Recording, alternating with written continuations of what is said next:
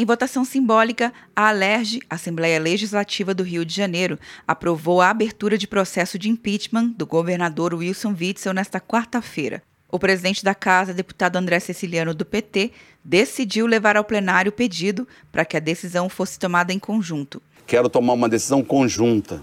E essa decisão não significa um pré-julgamento. Temos mais de 10 pedidos de impeachment e a gente precisa dar uma posição para a sociedade, dar uma posição para o próprio parlamento.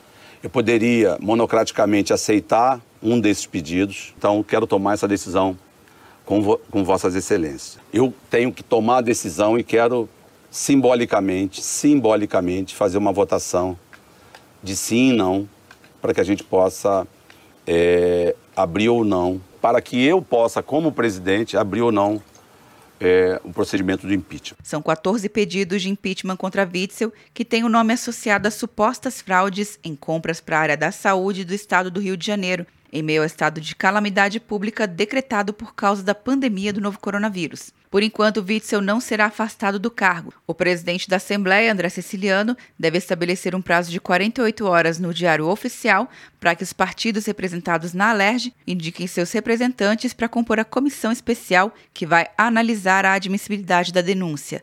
Quer um ano sem mensalidade para passar direto em pedágios e estacionamentos? Peça a Veloy agora e dê tchau para as filas. Você ativa a tag, adiciona veículos, controla tudo pelo aplicativo e não paga mensalidade por um ano. É por tempo limitado. Não perca. Veloy. Piscou, passou.